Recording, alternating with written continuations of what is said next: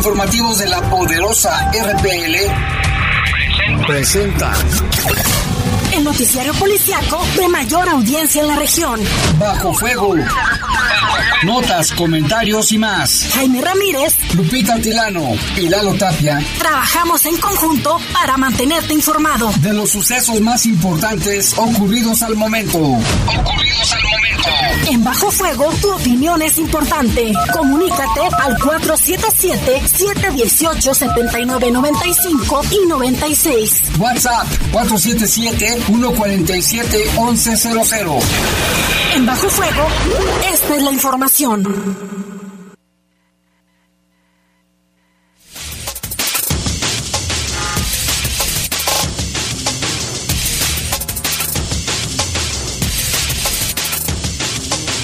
Buenas noches, buenas noches, gracias por estar aquí con nosotros en un programa más de Bajo Fuego, iniciando la semana después de este puente largo con motivo del 20 de noviembre, ya de la Revolución.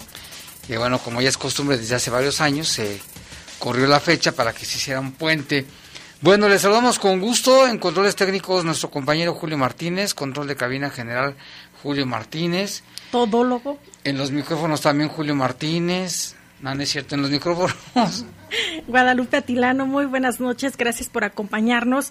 Jaime, estamos eh, pues, a 21 grados, la máxima para hoy fue de 25 y la mínima de 6. Ya se está sintiendo cada vez más eh, el frío. Este fin de semana estuvo bastante fresco. Sí, se espera que haya frío en los próximos días, porque hay, hay este nortes que le llaman, que están afectando gran parte del noreste de la República Mexicana. Bueno, yo soy Jaime Ramírez, vamos a presentar un avance de la información. Se registró una balacera atrás de Walmart de las Torres, se enfrentaron con ministeriales. Al parecer un presunto delincuente resultó herido. Abandonan a un hombre eh, lesionado ahí en la colonia San Jorge. Por cierto, le mandamos un saludo a nuestro compañero Jorge Rodríguez Sabanero, ahorita que me acuerdo del fraccionamiento San Jorge, pues un saludo a Jorge. Y enfrenta el TECO una nueva acusación por el delito de homicidio calificado. Este, este TECO es tremendo. Zapopan y otros municipios cercanos, allá en el estado de Jalisco, se encuentran en alerta por la captura de la esposa del Mencho, presunto líder del cártel Jalisco Nueva Generación. Y mientras tanto también se informó que en un centro comercial de Zapopan fueron secuestrados o plagiados un hombre y una mujer, elementos de la Marina, inicialmente descartan que tenga que ver con la, detención de la esposa del Mencho. Es lo que dijo la Secretaría de Marina.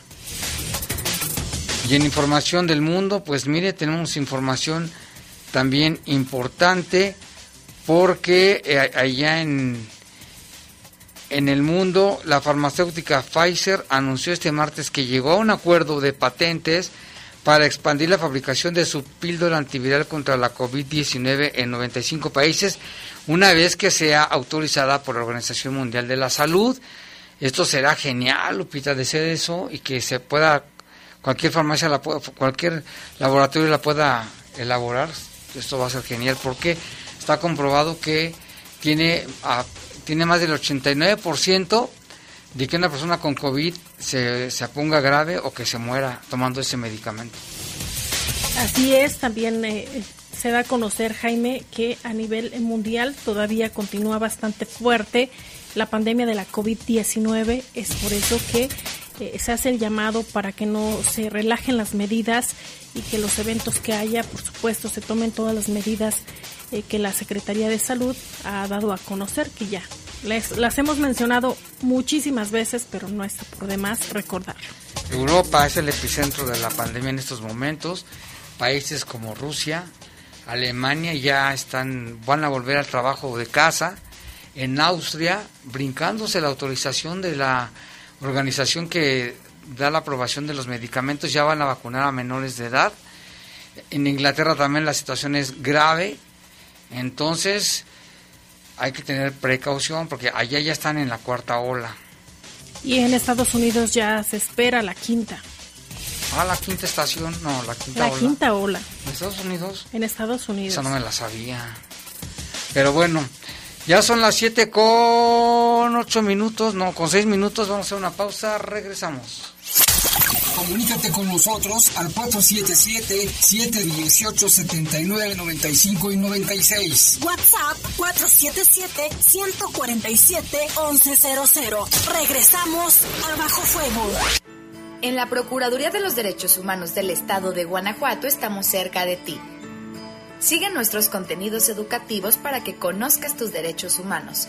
Ingresa a nuestro portal en internet, síguenos en YouTube, Facebook, Twitter e Instagram, donde además podemos interactuar y resolver tus dudas.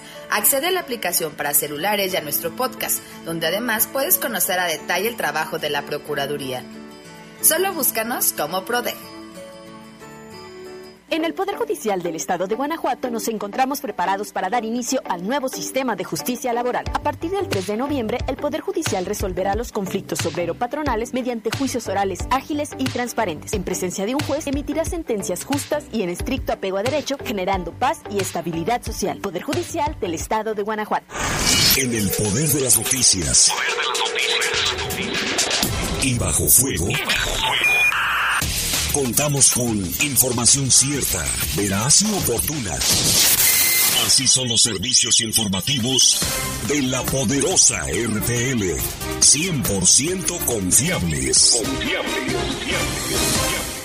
En Caja Popular Santa Margarita apoyamos el crecimiento personal y familiar de nuestra gente. Te invitamos a nuestros talleres de manualidades, inglés, además ballet, zumba, taekwondo, fútbol y próximamente danza polinesia y guitarra. Informes al 477-770-0550 o en nuestras redes sociales Caja Popular Santa Margarita. Somos una caja autorizada por la Comisión Bancaria y de Valores. Mi hijo tiene hambre de gloria. Es deportista. Mi hija tiene hambre de crecer. Es artista. Mi hijo tiene hambre de aprender. Es estudiante. Mi hija tiene hambre. Hambre de comida. Estoy desempleada. Nadie en México, por herencia del pasado, debe pasar hambre. Por eso, desde el Partido del Trabajo impulsaremos el programa Hambre Cero, que otorgará alimentos a quienes no tienen que comer. El PT está de tu lado. Nosotros al 477-718-7995 y 96. WhatsApp 477-147-1100. Continuamos en Bajo Fuego.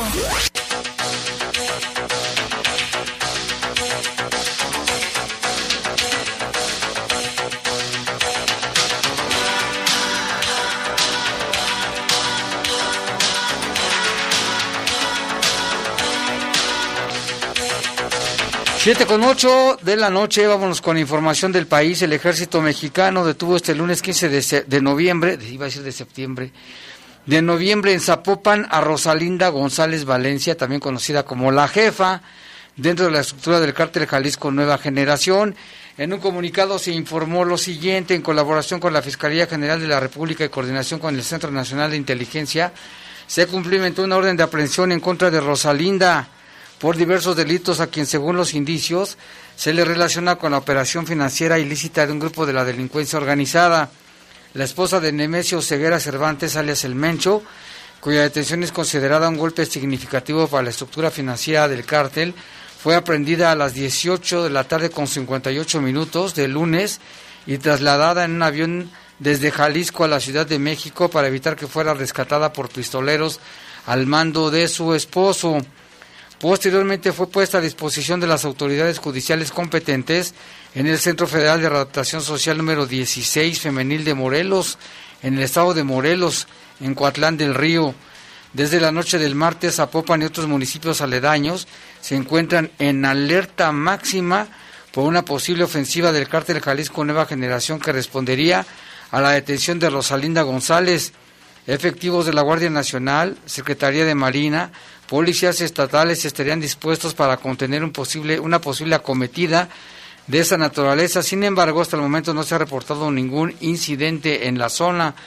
La orden de aprehensión cumplimentada por un Ministerio Público fue girada en base a la causa penal 127, diagonal 2018, presuntamente debido a que Rosalinda González Valencia no había comparecido ante la justicia. Al parecer se encontraba en libertad condicional bajo fianza y no se había presentado a firmar ante la autoridad correspondiente. La jefa, como le dicen también, había sido detenida en mayo del año 2018 por agentes de la Marina Armada afuera de una tienda de conveniencia ubicada en el exclusivo fraccionamiento residencial Puerta de Hierro del municipio de Zapopan como parte de la operación Escudo Titán, pero fue liberada unos meses después tras pagar una garantía o una fianza de 1.5 millones de pesos. El juzgado dictó el auto de vinculación a proceso contra González Valencia en relación al delito de operaciones con recursos de procedencia ilícita en las modalidades de adquirir, ocultar, transferir dentro del territorio nacional, delito previsto y sancionado en el artículo 400 bis del Código Penal Federal. Las autoridades la tienen identificada no solo como la esposa del Mencho, sino como la administradora del cártel, la jefa de la nómina y de los contratos. Se sabe que cuenta con más de 30 años de experiencia en operaciones financieras debido a su familia, los Valencia, un viejo clan de narcotráfico en Michoacán. Los González Valencia son un clan de 12 hermanos que formaron el brazo financiero y empresarial del grupo criminal que lidera Oseguera Cervantes, Rosalinda y otras siete hermanas. Ella es la mayor. Son identificadas por las autoridades como responsables encubiertas de los negocios del cártel Jalisco. Ellas son sus hermanas Noemí, Berenice, Marisa, Erika, María Elena, Abigail y Estela, quienes tomaron un papel relevante en la administración de los negocios. Los hermanos González Valencia eran conocidos como los Queenies y siempre han estado ligados al narcotráfico. Su padre, Armando Valencia Cornelio, conocido como el Maradona, fundó el cártel del milenio que dominó en los años 90 y en el que comenzó su carrera delictiva Nemesio Oceguera, que es de Michoacán, ¿eh? aunque ahora es líder del cártel Jalisco Nueva Generación, y por quien la Administración del Control de Drogas, la DEA, ofrece una recompensa de 10 mil dólares a cambio de información que produzca o conduzca a su captura. Qué historia, Lupita, tan tremenda. Así es, eh, Jaime. Y por cierto, en Zapopan, dos elementos de la Marina Armada de México fueron privados de la libertad luego de acudir a un atender un accidente automovilístico cerca de una tienda de autoservicio. La Secretaría de Marina confirmó la desaparición de los elementos y precisó que esto no tiene relación alguna con el operativo del ejército mexicano en el que fue recapturada Rosalinda González Valencia, eh, la esposa de Nemesio Ceguera Cervantes el Mencho, líder del cártel Jalisco Nueva Generación. Las víctimas eh, son pertenecientes a la octava zona naval de Puerto Vallarta, Jalisco. De acuerdo con los informes policiales del C4 Jalisco, el plagio de los marinos ocurrió en las calles de Santa Margarita y Aviación de la colonia San Juan de, Ocotán, allá en Zapopan en donde minutos antes de las 11 de la noche de lunes ocurrió un choque vehicular. Una de las personas afectadas relataba a la policía lo ocurrido cuando un capitán de navío se les acercó para denunciar la desaparición de dos de sus compañeros con quienes viajaban en una camioneta Jeep y a quienes pidió esperar en el auto mientras bajaban a comprar algo a la tienda. El capitán dijo que al salir de la, de la misma, esta tienda, cuando adquirieron los, los productos, pues al regresar al vehículo ya sus acompañantes no se encontraban y ninguno le contestó las llamadas telefónicas que hizo a partir de ese momento. El parte informativo policial señala lo siguiente: se corrobora desaparición de elementos de la Marina y robo de vehículo. El monitoreo de los diferentes municipios por parte del C5 Jalisco informa que personal de la comisaría de Zapopan a bordo de la unidad ZP0432 que tras verificar un reporte de un percance vial sobre el estacionamiento de una tienda con razón social Walmart, eh, se entrevista con una mujer, la cual manifestó que momentos antes un vehículo Chevy de color azul le choca con su vehículo, eh, su vehículo Nissan Versa de color blanco, la cual, al descender de su vehículo para percatarse de los daños, los tripulantes del Chevy descienden y les manifiestan que son personal de la Fiscalía y que eh, le llamen a su seguro, los cuales se dan, se dan a la huida con rumbo desconocido. Momentos después, los oficiales, al estar entrevistándose con la afectada, se les aproxima un hombre, el cual se ostentó como capitán navío de la Marina de la octava zona naval del municipio de Puerto Vallarta, el cual informa que el arribo a la tienda, el arribo a la tienda eh, cuando realizaron unas compras en compañía de su chofer, quien es cabo de infantería de Marina, y una, una mujer, eh, quienes quedaron a bordo del vehículo marca Jeep, submarca eh, Wrangler, de color blanco, modelo 2017 con placas de circulación de, de uso oficial estatal señalan que al salir de la tienda ya no se localizó el, vehículo ni a sus eh, acompañantes, el cual pues realizó varias llamadas telefónicas sin tener resultado alguno. También mencionar Jaime que hace eh, alrededor de seis horas hubo una rueda de prensa por parte del fiscal de Jalisco donde dieron a conocer este tema de, de los eh, elementos de la Marina desaparecidos y comentó que continúan eh, pues las investigaciones y también están revisando ahí la zona y otros municipios para dar con los responsables y para ver dónde se encuentran estos elementos. Es lo que hasta ahorita se ha comentado de los avances de la investigación. Sí, o sea, nada. O sea, nada. O sea, nada, pero que están investigando. Ojalá que sí. Se montaron operativos especiales con la Marina y con la Fiscalía, Lupita, como tú decías ahí en ese municipio y otros aledaños, pues para tratar de localizarlos, ¿eh? A ver en qué termina. Nos llamó el señor Teodulo, ya ves que ya reapareció. Sí, ¿qué pasaría con el señor Teodulo? Es que como dice que, no, sabíamos no ya, nomás que te había sido Lupita, pero ya hace varios días que reapareció. Y ahorita me hace la aclaración que yo dije que la DEA ofrece 10 mil dólares por, por Nemesio, me equivoqué, tienes razón, son 10 millones de dólares, 10 millones de dólares. Si usted lo ve, don, don Teodulo, pues ya sabe, tiene la recompensa. Y vámonos con otra información también muy lamentable. El gremio de la lucha libre mexicana se llevó una gran sorpresa luego de que se dio a conocer que fue detenido el gladiador Carlos Serrano, conocido como Sick Boy. Él es presunto responsable de asesinar a un hombre en la alcaldía Álvaro Obregón en la Ciudad de México. La noticia fue dada a conocer por el periodista Carlos Jiménez, quien detalló que el luchador fue detenido por elementos de la Secretaría de Seguridad Ciudadana de la Ciudad de México debido a que se le acusa de haber asesinado a golpes a un taxista.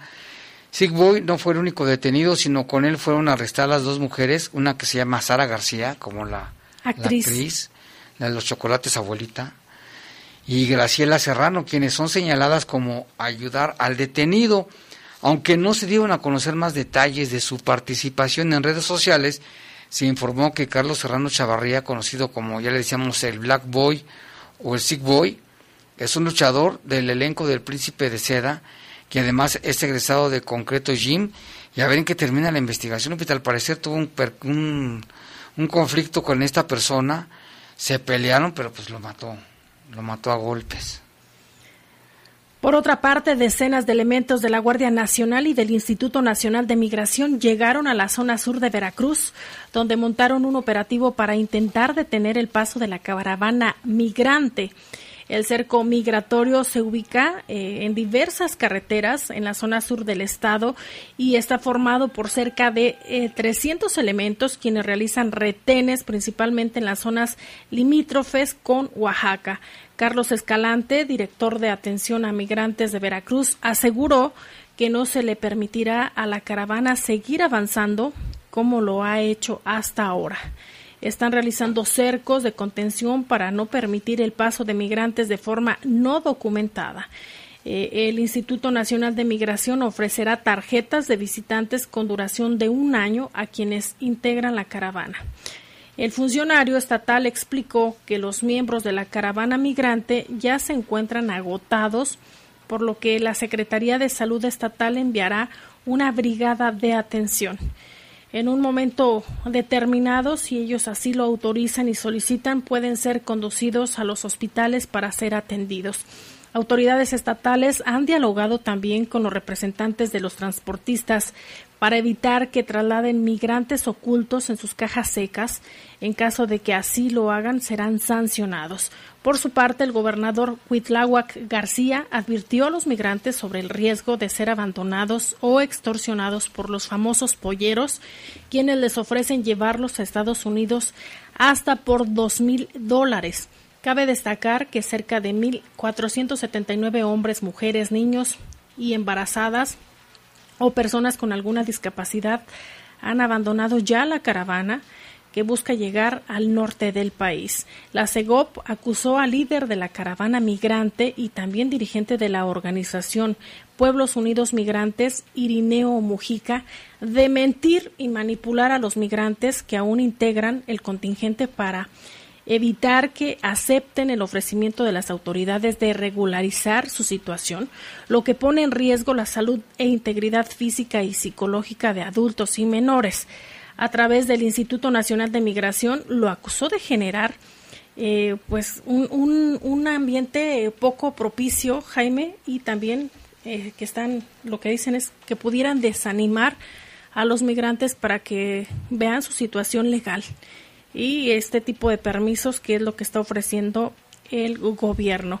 Eh, mencionar que aquí en el estado de Guanajuato los migrantes de, o pertenecientes a esta caravana ya fueron atendidos por personal de, la Secretaría del Migrante y Enlace Internacional y también se les brindó atención médica.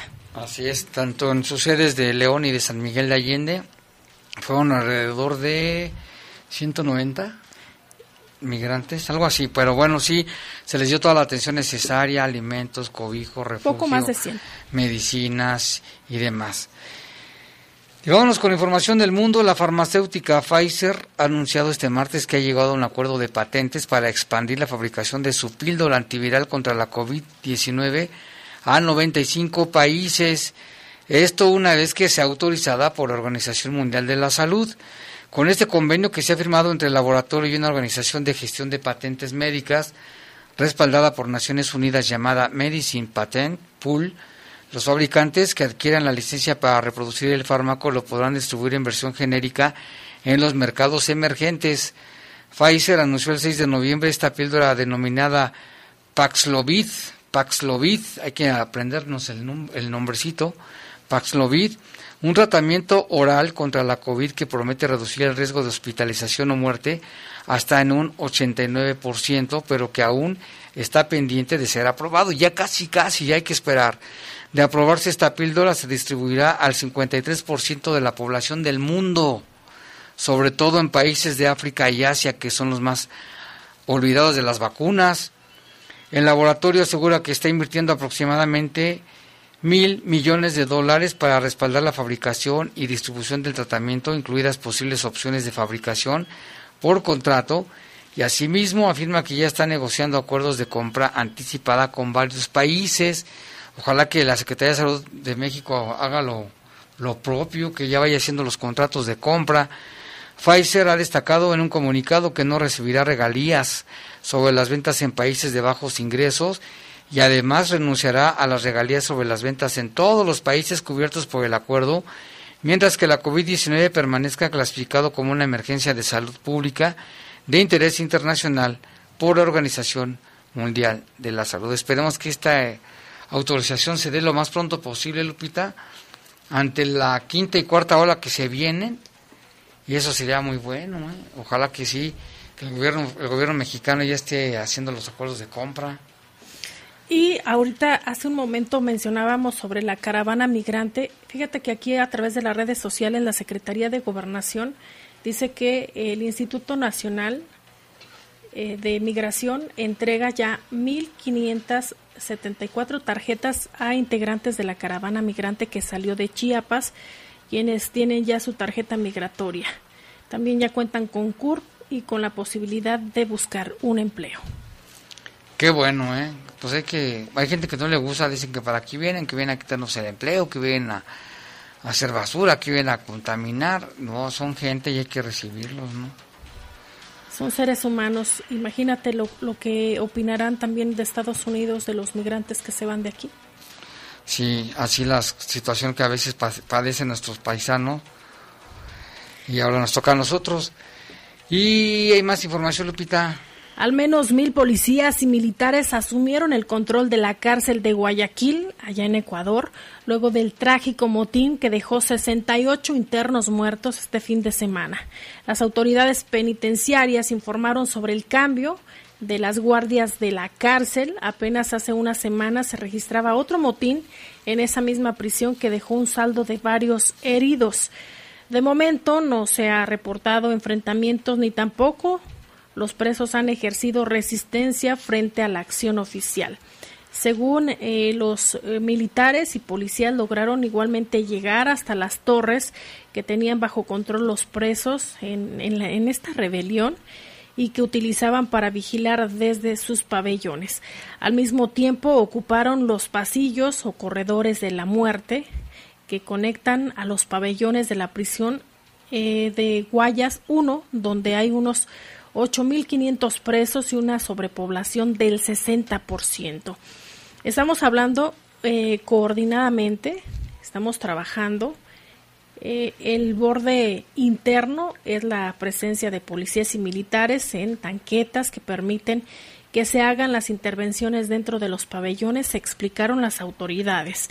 El gobierno decidió emplear a los militares y policías para tomar el control de la cárcel, donde el viernes los presos de un pabellón invadieron otro con armas de fuego, explosivos y machetes. Eh, los choques se extendieron hasta el sábado y dejaron 68 muertos y 25 heridos. Varias de las víctimas fueron mutiladas e incineradas en una acción que el gobierno calificó como barbarie. Sin duda, Lupita, ese tipo de situaciones que están viviendo en el, en el, Ecuador. Y la cuestión es de dónde sacaron las armas de fuego, los explosivos, los machetes. Corrupción, no hay otra palabra. Y bueno, aquí también nos se comunica con nosotros Jordi y dice que le sorprendió escuchar a don Teodoro, le manda saludos. Dice que casi casi es su fan también de, de don Teodulo, el señor Jordi. Y vámonos con otra información. Un hombre de 27 años se prendió fuego este martes frente a la Catedral de Estrasburgo, al este de Francia. Esto lo anunciaron los bomberos locales.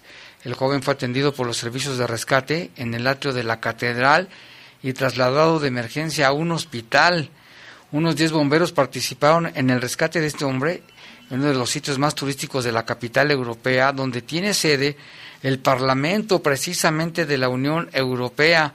El joven que sufre de trastornos psiquiátricos se escapó del hospital donde estaba internado según una fuente de la prefectura local.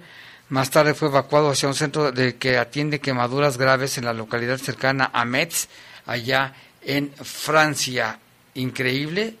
Llegó, se roció con gasolina y se prendió fuego. Este joven ahí ante los ojos atónitos de cientos de turistas allí en Estrasburgo, en Francia. Y ya nos echamos media hora, son las 7 con 28 minutos. Una pausa, regresamos.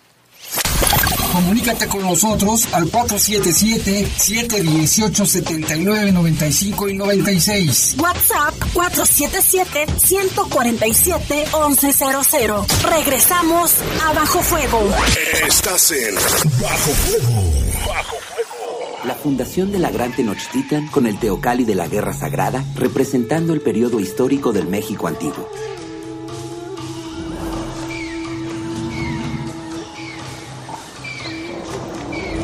Y el ecosistema de ríos y lagos con el ajolote y el maíz en Xochimilco, en la Ciudad de México, patrimonio cultural de la humanidad. Juntos en el nuevo billete de 50 pesos. Revisar ese efectivo. Banco de México.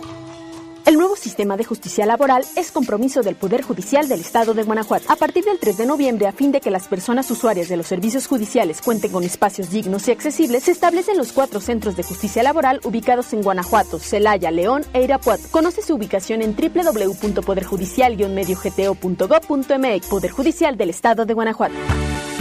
Adiós a los interminables juicios laborales la Cuarta Transformación ya ha implementado en 21 estados el nuevo modelo laboral, donde los conflictos en materia de trabajo se podrán resolver en menos de 45 días a través de los centros de conciliación. Todos los servicios son gratuitos y no se requiere acudir con un abogado. Conoce más en reformalaboral.stps.gov.mx. Gobierno de México. En la Cámara de Diputados aprobamos quitar el IVA a toallas sanitarias, tampones y otros productos de gestión menstrual. Este es un hecho histórico que contribuye a cerrar la brecha de desigualdad en nuestro país. Seguimos legislando con perspectiva de género para contribuir al bienestar de las y los mexicanos.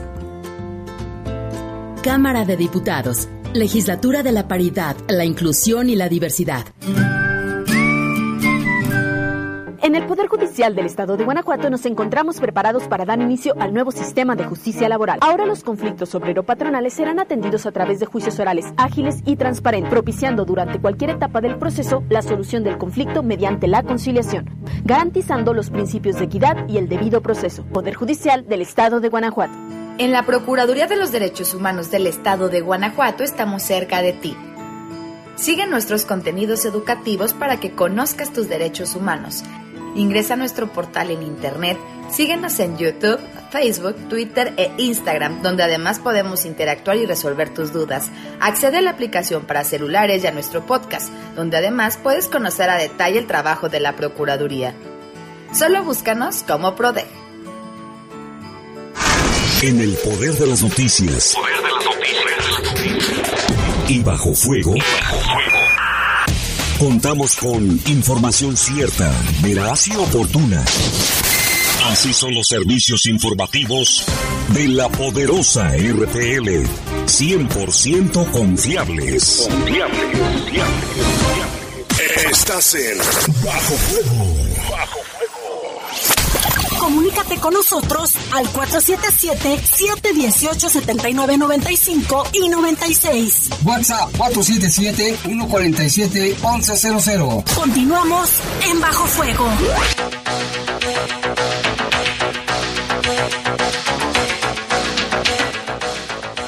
Y bueno, en este momento son las 7, las 7 de la tarde con 32 minutos. Y vamos a hacer un enlace telefónico con nuestro compañero Eduardo Tapia para que nos tenga los pormenores. Lupita, esta tarde habían reportado una balacera ahí en el Boulevard Las Torres, muy cerca de un centro comercial, donde según esto se habían topado con elementos ministeriales. Y ahorita vamos a escuchar a nuestro compañero Lalo Tapia, pero es importante checar esto de, los, de la balacera, Lupita. Así es, todavía de forma oficial no se ha dado a conocer eh, los pormenores y si realmente hay lesionados o no en cuanto a este caso. Únicamente se, se dice que pudiera haber presuntos implicados eh, y que fue posiblemente un enfrentamiento en el que participaron policías ministeriales. Pero insisto, todavía no hay la información oficial. Ya tenemos en área telefónica a nuestro compañero Lalo Tapia que tiene ya más datos sobre este y otros temas. ¿Qué tal Lalo? Buenas noches. ¿Qué tal, Jaime? Lupita, buenas noches. Gusto en saludarles a todo el auditorio. Igual, buenas noches. Eh, pues bueno, de este caso que, mencionan ahí en la colonia deportiva 2, eh, concretamente fue en la calle Bravos de Atlanta y Nicolás Calvo, sí, muy cerca del Boulevard Las Torres, en la parte trasera de este centro comercial, ahí en, el, pues el Boulevard Las Torres precisamente.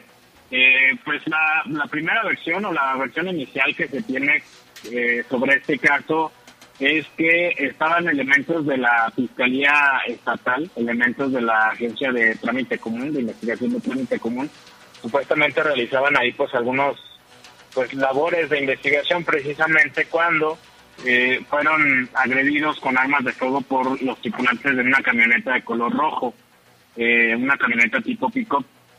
Eh, los, los hombres les comenzaron a disparar, hubo una camioneta cerrada, perdón, no es una pick-up, es una camioneta cerrada, de color rojo, es, le comenzaron a disparar a los agentes, los agentes pues repelieron la agresión y de manera inicial se habló de una persona que había sido lesionada y supuestamente por lo menos otros dos lograron huir del lugar.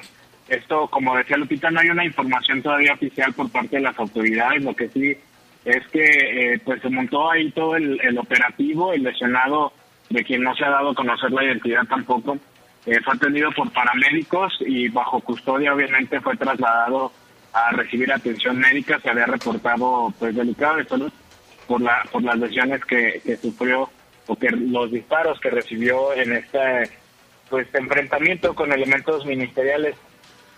El lugar fue también acordonado por los agentes y custodiado también estaban eh, algunos efectivos del ejército y de la Guardia Nacional ahí cuidando y custodiando el lugar mientras se estaba haciendo el peritaje.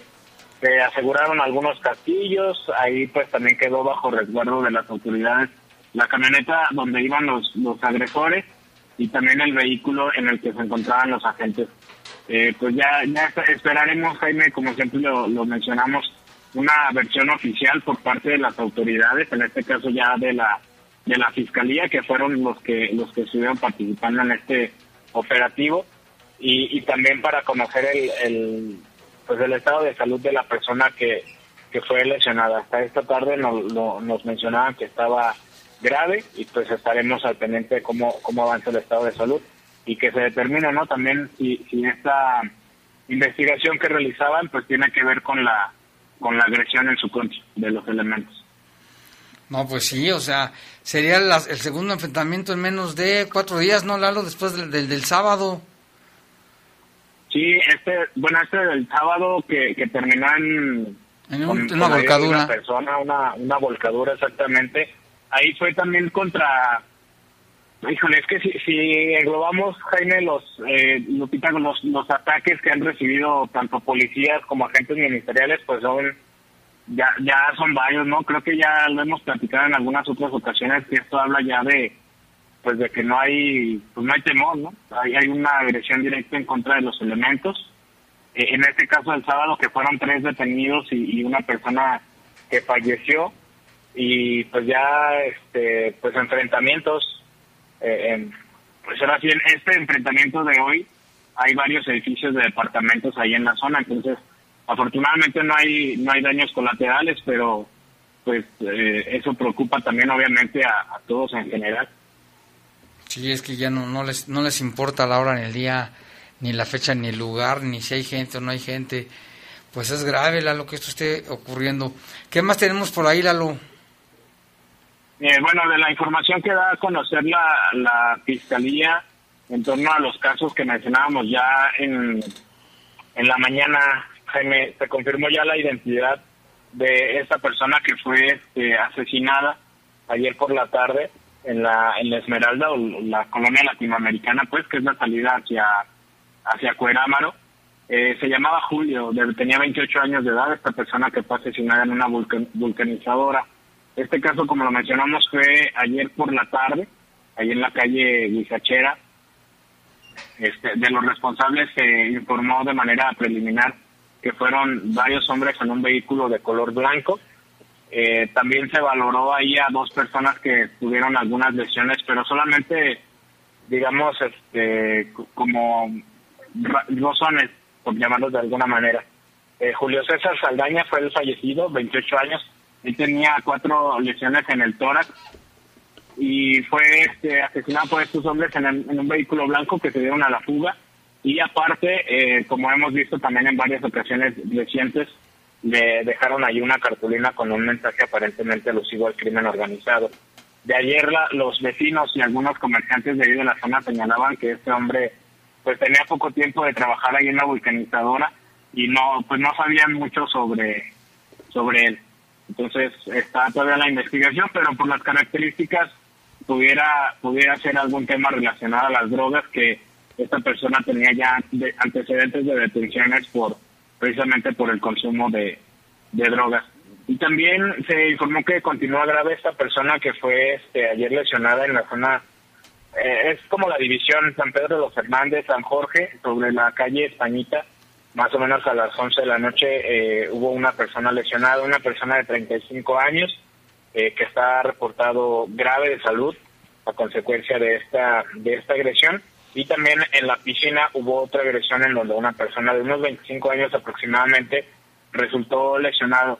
Eh, también estará bajo investigación este caso que fue en la calle Horóscopo y Miguel de Cervantes Saavedra ahí en la piscina. De este caso en particular no recibimos información por parte de la Fiscalía y pues son los casos más relevantes entre ayer y hoy que me hablando del fin de semana, pues esa esa persecución que, ya mencionábamos que donde un este un hombre perdió la vida supuestamente que agredieron a balazos también a, policías hubo una persecución se volcaron y hubo tres detenidos y, y esta persona fallecida ahí en el eje metropolitano como a las 3 de la mañana que todavía el sábado, como a las nueve, casi las diez de la mañana, apenas estaban eh, pues haciendo el levantamiento de, del cadáver de esta persona, eh, que aparentemente no era de aquí de, de la ciudad, se supone que era de originario de Puebla, pero pues bueno, estará la, la investigación en pie todavía y estos tres detenidos pues continúan a disposición de las autoridades.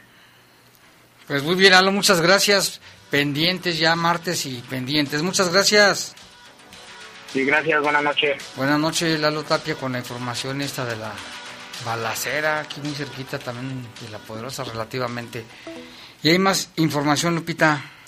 La Fiscalía General del Estado de Guanajuato acreditó la participación de Juan, alias el Teco, en el asesinato de un hombre al que desmembró y arrojó en bolsa sobre la carretera vieja a Valle y ahí cerca de Jaral del Progreso, en la entrada de la comunidad del Perico. De acuerdo a la información que proporciona la dependencia estatal, señala que el TECO eh, suma una nueva acusación por el delito de homicidio. La Fiscalía General del Estado acreditó a Juan, líder criminal vinculado a la masacre en el bar de Jaral del Progreso, el homicidio de Adolfo, localizado desmembrado al interior de bolsas negras en la entrada de la comunidad ya mencionada. El Teco fue detenido por el delito de homicidio calificado y homicidio calificado en grado de tentativa. La Fiscalía General del Estado lo acusó de participar en el ataque perpetrado con armas de fuego en el centro nocturno La Cabaña del Toro, que fue con fecha del 27 de septiembre del 2020, en donde murieron 11 personas y una mujer resultó lesionada. En, ese, en este nuevo evento se da a conocer por parte de la autoridad que es un proceso en contra de este sujeto. Ya fue notificado que la Fiscalía General del Estado inició la carpeta de investigación en su contra por el delito de homicidio calificado en agravio de Adolfo.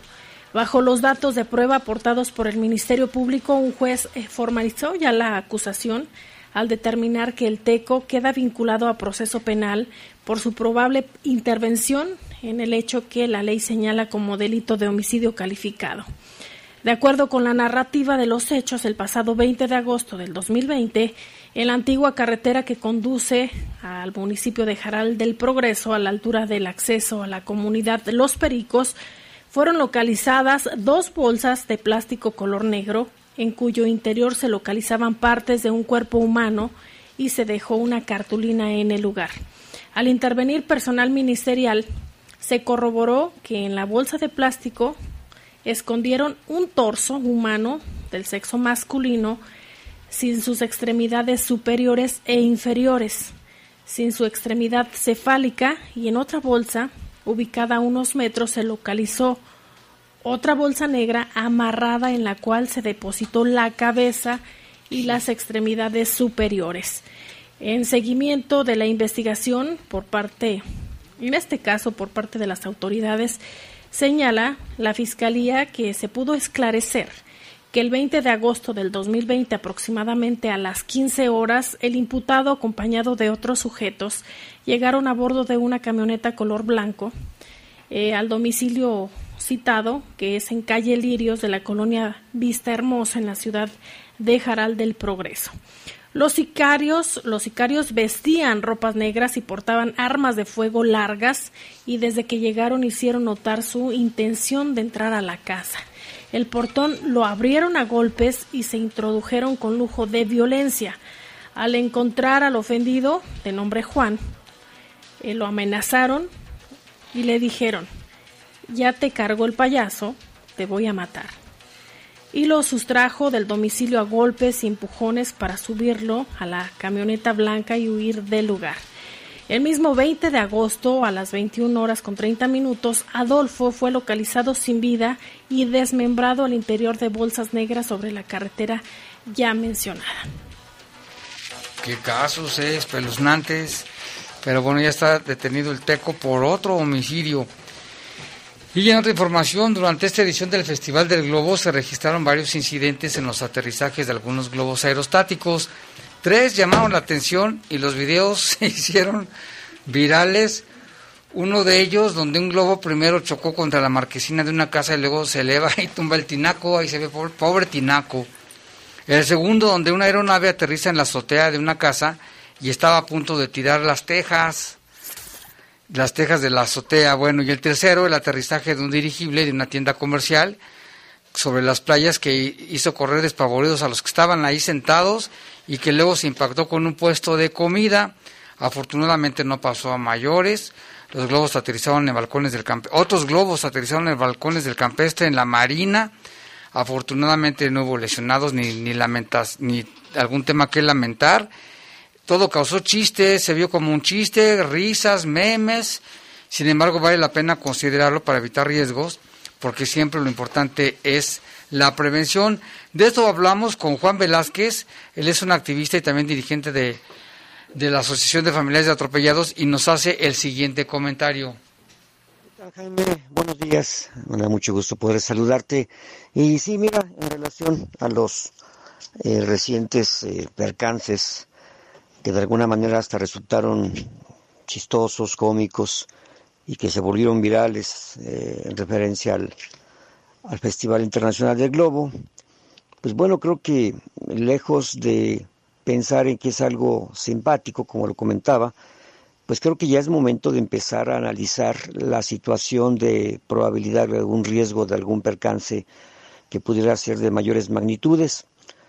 Eh, esto porque pues los últimos eh, percances como el del Tinaco, como el que cayó encima de una casa, como el que se llevó unos puestos de comida y otros más por ahí que de repente igualmente no se lograron pues eh, alguna persona que los pudiera este, filmar, pues debemos de, de, pensar que estos podrían haber tenido otra repercusión, que bueno que no ocurrió, pero pienso que debemos ya tener las medidas adecuadas y esperemos que por ahí Protección Civil esté ya analizando esta situación. Sabemos que su nuevo director, Martín Pedrosa, pues es una persona muy capaz que seguramente ya debe de estar analizando. Nosotros por este lado de la, de la asociación, pues sí hacemos este llamado para que exista la prevención de los percances y que el día de mañana, lejos de ser pues eh, una nota simpática que llene eh, las redes sociales de memes y de estas cosas, pues nos vaya a llenar de un hecho eh, fatal o de por lo menos de, de, repercusiones graves que vayan a pues poder empañar este fabuloso festival del globo. Podemos incluso ser los pioneros en llevar a cabo este tipo de, de prevenciones que si bien quienes lo conducen, pues son personas muy capacitadas, muy expertas, no lo dudamos, pero pues al mismo tiempo la naturaleza no, no nos indica qué es lo que puede ocurrir de un momento al otro. Nosotros pues hacemos la solicitud de que cuando vaya a llevar a cabo eh, estas, eh, estos, estas situaciones de, de que los globos se elevan y van hacia cierto lugar, pues entonces también prever a la ciudadanía sobre qué es lo que podría hacer en caso de, como pues muchos eh, de las situaciones se llevan a cabo en otras, en otras ciudades, en otros países. Un fuerte saludo, muchas gracias, que estés muy bien. Pues tiene razón, más vale prevenir que lamentar, siempre es mejor extremar medidas, eh, evitar que, que, suceda alguna tragedia. Aquí en estos casos, qué bueno que todo quedó ahí en susto, en risas, en en anecdotario. Y vámonos con otra información, vecinos del fraccionamiento El Faro, que está a un lado del C4, piden más vigilancia. Cuando pusieron el C4 ahí pensaban que iban a estar bien seguros, pero no. Allá ha habido robos de casas habitación, asaltos, cristalazos, homicidios. Y bueno, pues esta madrugada supuestos pepenadores andaban robando medidores del agua de varias casas ahí en varias calles como Faro de San Juan de Ulúa, Faro de la Costa, eh, por ahí andaban, hay, hay este videos de que andaban supuestamente recogiendo la basura, pero más bien se andaban robando los medidores. Un repartidor de tortillas, esto fue como a las 6 de la mañana, se dio cuenta y vio cuando se estaban robando un medidor y los supuestos pepenadores, que en realidad son rateros, aventaron el medidor a la calle y se echaron a correr. Entonces aquí los vecinos ya dicen que por favor más vigilancia en la zona y los vecinos se están organizando pues para hacer algo contra la ola de violencia en ese lugar. Y mire lo que pasó también este fin de semana, un indigente provocó un pleito frente a la central camionera y ante turistas, compradores, visitantes, bueno, pues unos asustaron, ¿eh? La información la tiene nuestro compañero Eduardo Aguilar, vamos a escuchar.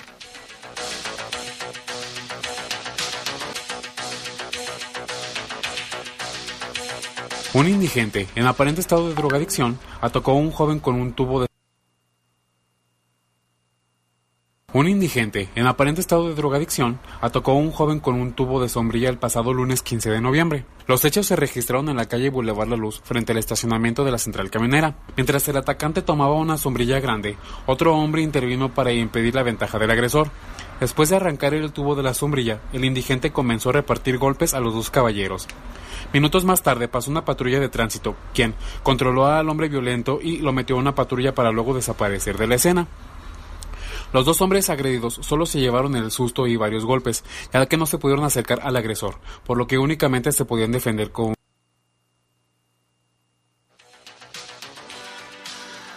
Bueno, pues ahí está lo que nos está comentando Eduardo, Eduardo Aguilar, de este caso, de este indigente, que luego llegó un elemento de tránsito, se lo llevaron, pero después lo soltaron. Esto, bueno, pues la gente que estaba por ahí comprando se asustó, había muchas familias, nos reporta Eduardo, y pues ahí está la información. Y en otro tema también la alcaldesa de León, Alejandra Gutiérrez, pide sensibilidad ante el tema de la tragedia de Zapal, ocurrida el 13 de noviembre del año pasado, y volvió a hacer un llamado para que se deje de politizar, politizar, politizar la tragedia. La alcaldesa Ale Gutiérrez pidió que en el tema de Zapal en el que fallecieron cinco trabajadores de la paramunicipal el pasado 13 de noviembre, debe haber sensibilidad, escuchar, buscar soluciones. Y otra vez decíamos, eso el llamado para no politizarlo. Vamos a escuchar la información. Hoy estoy aquí para dirigir un municipio. Ya pasó la campaña, pasó la campaña Hoy tenemos que gobernar y hacer buen, eh, buen gobierno por la gente. Y este tema creo que es muy lamentable que se quiera politizar cuando hay vidas humanas. Yo creo que aquí lo más importante es ser sensibles, escuchar y buscar soluciones. Y es lo que se está haciendo independientemente de los temas políticos. Creo que, eh, es eh, lamentable que ese tipo de cosas se lleven a ese extremo. Yo creo que hoy hay que buscar soluciones y di tres propuestas muy concretas. Primero, que se revisen los protocolos y evitar que vuelva a suceder. Abrir nuevamente el diálogo familias dando alternativas, o sea, entendemos que los funcionarios solamente pueden hacer aquellos que la ley les permite, sobre todo tratándose de dineros, entonces por eso se está abriendo, se les pone en la mesa, creo que hay voluntad de que se sienten y, vean alguna alternativa a través de justicia ah, alternativa, pero sobre todo yo creo que lo más importante es que, que tenemos que darle dignidad a la gente, a, la, a los ciudadanos, pero también a los... Ah, funcionarios públicos, aun cuando tú, eh, aún en el caso de los despidos, tiene que irse la gente con dignidad. O sea, todo ser humano merece ser tratado con dignidad. Y bueno, además, Alejandra Gutiérrez informó que este martes, eh, bueno, dio a conocer que este martes iba a sostener una reunión, eso lo dijo en la mañana, con el Consejo Directivo de Zapal para precisamente analizar este tema. Yo espero que sí. Eh, voy a, tengo reunión con el Consejo de, de Zapal el día de, hoy. Seguiré escuchando a las familias. Insisto, las, las familias eh, no, no, hay manera de que le regreses eh, el familiar, es lo más doloroso, pero sin embargo creo que podemos buscar alternativas que, que sí les ayuden en otros temas, no regresándoles al familiar, sí evitando que vuelva a suceder y sobre todo buscando que se cierre este capítulo doloroso para ellos. Y bueno, destacó que en la reunión, que va, eh, en esa reunión, bueno, ya que seguía seguramente a, este, a estas horas, vamos a, a checar con Jorge Camarillo, ya se llevó a cabo esta reunión, eso lo dijo muy temprano, a esta hora de la tarde, pues esto ya, ya ocurrió. Y en el tema, ahorita tenemos un enlace telefónico con Isaías Murillo, nada más un momentito, queremos leer la situación del COVID. El día de hoy, fíjese que el día de hoy se registraron el 49 casos a nivel estatal, que es una cifra muy baja. De León fueron 19 y 8 defunciones. De estas 8 defunciones, una fue en León. Y hacemos un enlace telefónico con Isaías Murillo, que nos va a reportar un caso de que sufrió otro robo en su negocio. ¿Qué tal, Isaías? Buenas noches y muchas gracias por permitirnos dirigirnos a tu excelente y gran público y a las autoridades que sé que nos están monitoreando. A ver, ¿qué es lo que te pasó, Isaías? Enésimo asalto, robo, ¿qué fue? Mira, Jaime, justamente hace 22 días se llevaron acumuladores, cargadores de, de baterías y todo eso decidí no poner denuncia, pues no pasa nada, no pasa nada. hay siete denuncias interpuestas desde el 2004 a 2010, 2011. No, no pasa nada, no pasa nada. O sea, las autoridades simplemente no hacen nada. Pero el jueves pasado sí nos dieron ahora sí ya un golpe, pero nos noquearon prácticamente. Se llevaron arriba de 100 mil pesos en refacciones. Eh, gracias a Dios pues, están las cámaras ya estamos identificando quiénes fueron. Eh, precisamente el día de hoy le di aviso a las autoridades, me dejaron un número telefónico, señor, este ya encontramos unas de las piezas, sabemos dónde están, quién las vendió y todo. Dice, no, pero pues es que sí, ya sé que tengo que esperarme a todo el protocolo, y le digo, y no va a pasar nada, van a archivar mi asunto como los han archivado todos. Yo le llamo al gobernador, a nuestra presidenta municipal a que ya cambien al secretario de Seguridad Álvaro Cabeza de Vaca, al de aquí del municipio, este y por favor, el señor fiscal Carlos Amarripa, deje el puesto. Usted no puede con él, no puede con él. Vean la serie de asesinatos que tenemos y robos. Y ojalá, Jaime, eso que voy a decir pues puede ser muy aventurado, pero ojalá tuvieran la oportunidad de también estar armados así como andan armados ellos. La autoridad no puede con el paquete. Está difícil. Sí. Oye, pero usted ya presentaste la denuncia y todo. Sí, ya la presenté y te, reitero, hoy les hablé para que me hicieran el favor de apoyarme porque encontramos unas piezas en uno de las chatarras que el gobierno eh, del estado y municipal te dicen que tenemos todas las chatarreras controladas, y se van a acabar los robos. Esa es mentira, Jaime. Esa es mentira. Nuestro gobierno está mintiendo. Está mintiendo porque todo lo que se roban van y lo dan ahí. Te doy un ejemplo. Me robaron una bancada de un motor diésel. Es aluminio. ¿Cuánto les pueden dar a ellos? 30 pesos. ¿Cuánto nos cuesta a nosotros? 26 mil pesos porque no nos la venden suelta. se robaron una instalación de cobre. Viene ese alambre muy delgado de un motor ISM. Costo 32 mil pesos para nosotros. Y ellos van y pelan el cable o lo queman, contaminando el ambiente, y no les dan más que 20, 30 pesos. no pasa nada. Así las cosas. Y no pasa nada, no pasa nada. ¿Dónde fue esto, Isaías? ¿En qué zona? Eh, lamentablemente a un ladito del Politécnico Nacional, perdón, del IPN, sí, aquí en las Politécnico joyas? Nacional, aquí en Las Joyas, Jaime. No, pues ojalá que las autoridades que nos estén escuchando y sí actúen por, en consecuencia porque ya por donde quiera recibimos bastantes denuncias de robos, ya ves el de en la colonia El Faro, a un ladito del C4, y hay robos y asaltos a toda hora. La situación, Jaime, es que como ciudadano te das cuenta, antes andaba en una patrulla, en una unidad, cuatro o cinco oficiales este, vigilando y todo. Ahorita mandan un vigilante, un, guardia, máximo, máximo dos oficiales en la camioneta. Contra 10, 12 que se que se juntan. contra ellos, pues ¿qué hace la policía también? ¿Qué pues, hacen los oficiales? Bueno, ya, ya se nos acabó casi el tiempo. De todos modos, gracias por compartir la información. Esperemos que las autoridades se pongan las pilas, porque sí, la, la, ciudadanía lo que espera respuestas, ¿no? Más que pues demagogia. ojalá que sí se pongan las pilas, porque el pueblo es muy inteligente, el pueblo no está dormido. Y si creen que nos engañan, pues no, no, para nada. Y muchas gracias por haberme permitido de nuevo, Jaime, Adelante. dirigirme al público. Buenas noches. Buenas noches, gracias Isaías Burillo y pues qué lamentable